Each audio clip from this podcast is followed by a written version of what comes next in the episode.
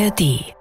Heute geht es in Medien cross und quer nach Spanien. Mein Name ist Michael Mayer. Mein Name ist Florian Mayer. Wir sind nicht verwandt, nicht verschwägert. Der eine hat ein A, der andere ein E.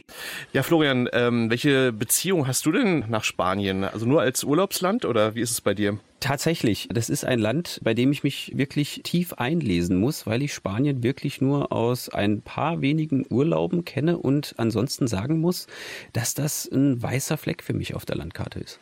Ja, für mich nicht so ganz, weil ich äh, habe ein paar Freunde da, ich spreche auch Spanisch, aber ich bin jetzt auch nicht ganz so tief in dem Thema drin, dass ich jetzt genau wüsste, wie die spanische Politik funktioniert oder die spanischen Medien. Aber so ein paar Punkte sind ja doch interessant, wenn man bedenkt, dass die Deutschen ja Spanien ja oftmals nur als Urlaubsland betrachten.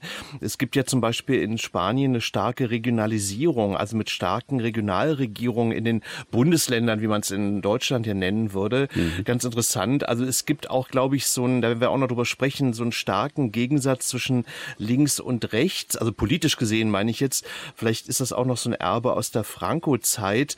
Aber wie polarisiert es wirklich ist, darüber wollen wir heute sprechen, denn am Wochenende sind ja vorgezogene Parlamentswahlen in Madrid und in Spanien. Und wir haben uns heute verbunden mit der Korrespondentin der Süddeutschen Zeitung, Karin Janker. Hallo, Frau Janker. Hallo, Herr Mayer.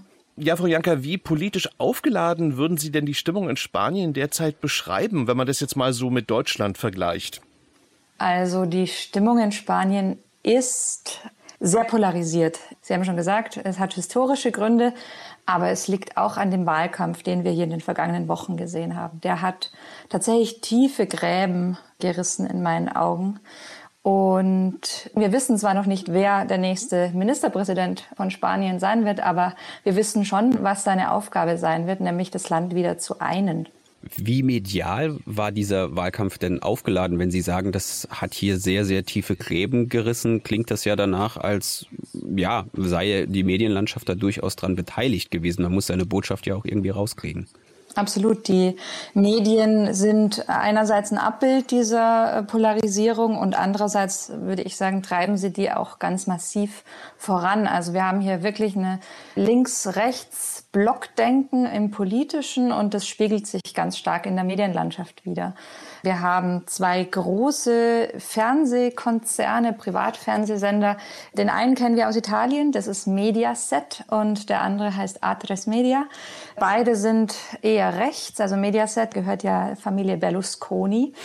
Und dem steht nicht viel gegenüber im Bereich Fernsehen. Da ist noch das staatliche Fernsehen, Radio Televisión Española.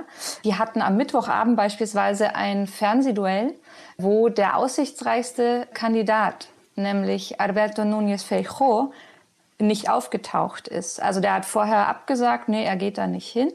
Und äh, ja, ich finde, das ist so eine Anekdote, die schon zeigt, um was es hier geht und wie die Stimmung so ist im Land. Warum ist denn der Kandidat der Konservativen da nicht hingegangen? Ich glaube, weil, also, oder er hat so kommuniziert, er, er muss gar nicht so oft im Fernsehen auftauchen. Er macht eher Wahlkampf auf den Marktplätzen.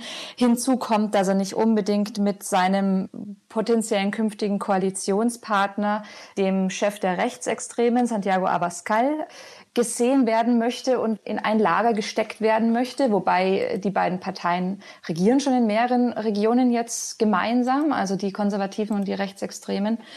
Und dann gibt es auch noch die Vermutung, dass äh, der spanische öffentlich-rechtliche Fernsehen äh, der Regierung zu nahe steht.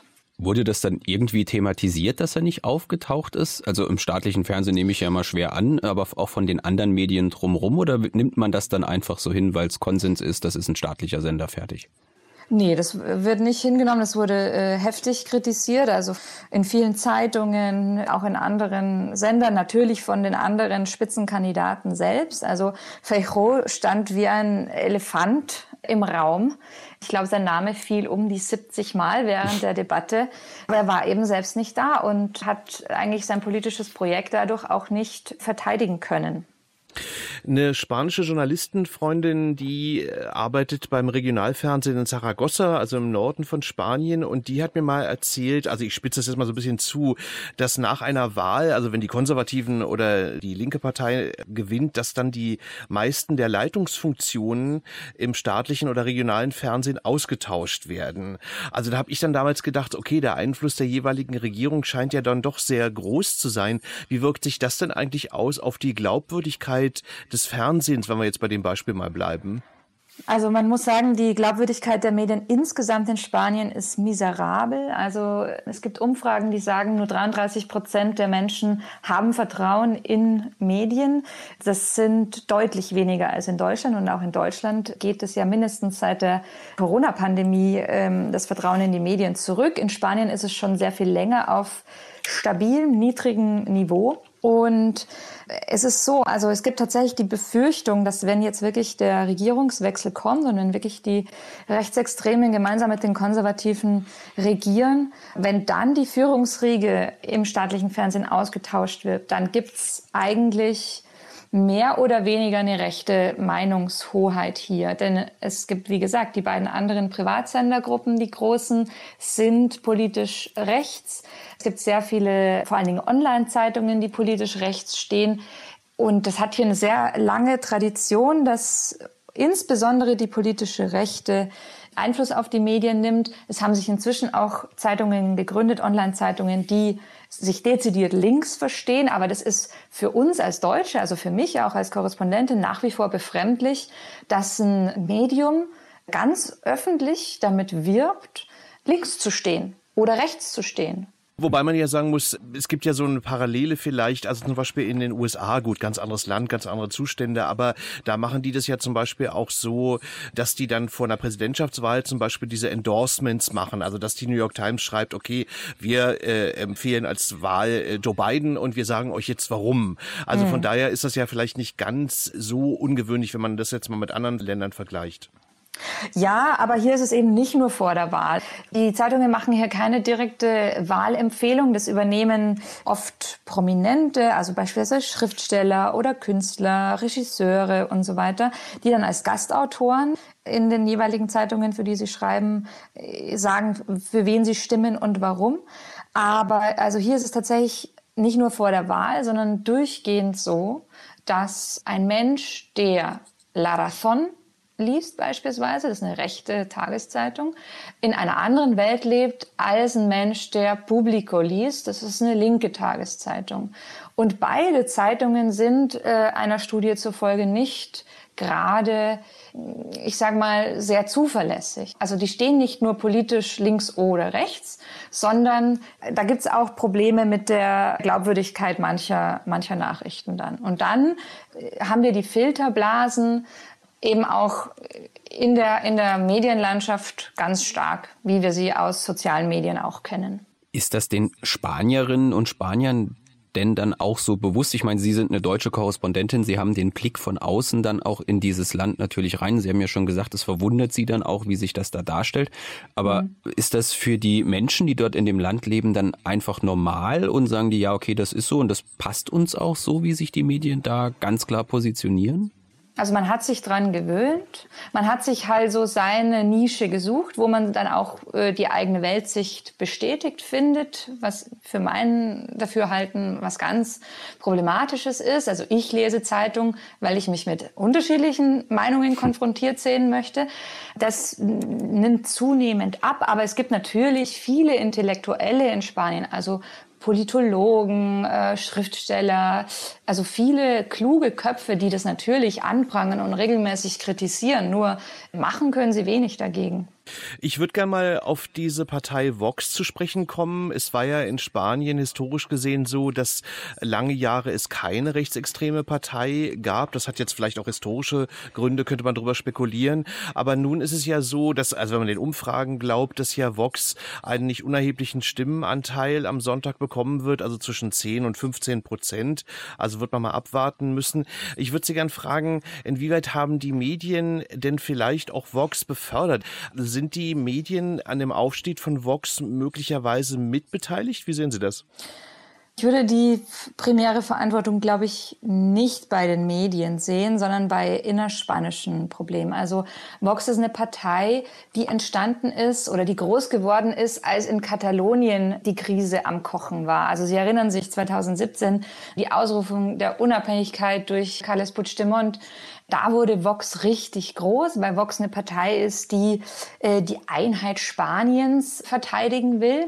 Und weil Sie sagten, es gab lange Jahre keine rechtsextreme Partei in Spanien, da ist es tatsächlich so, dass das hat auch historische Gründe durch die Transition, also durch den Übergang vom Franco-Regime in die Demokratie, wurden die frankistischen, also sprich die rechten, extrem rechten Kräfte, wurden sozusagen aufgefangen in einem großen Becken und das war dann der Partido Popular, also die konservative Partei.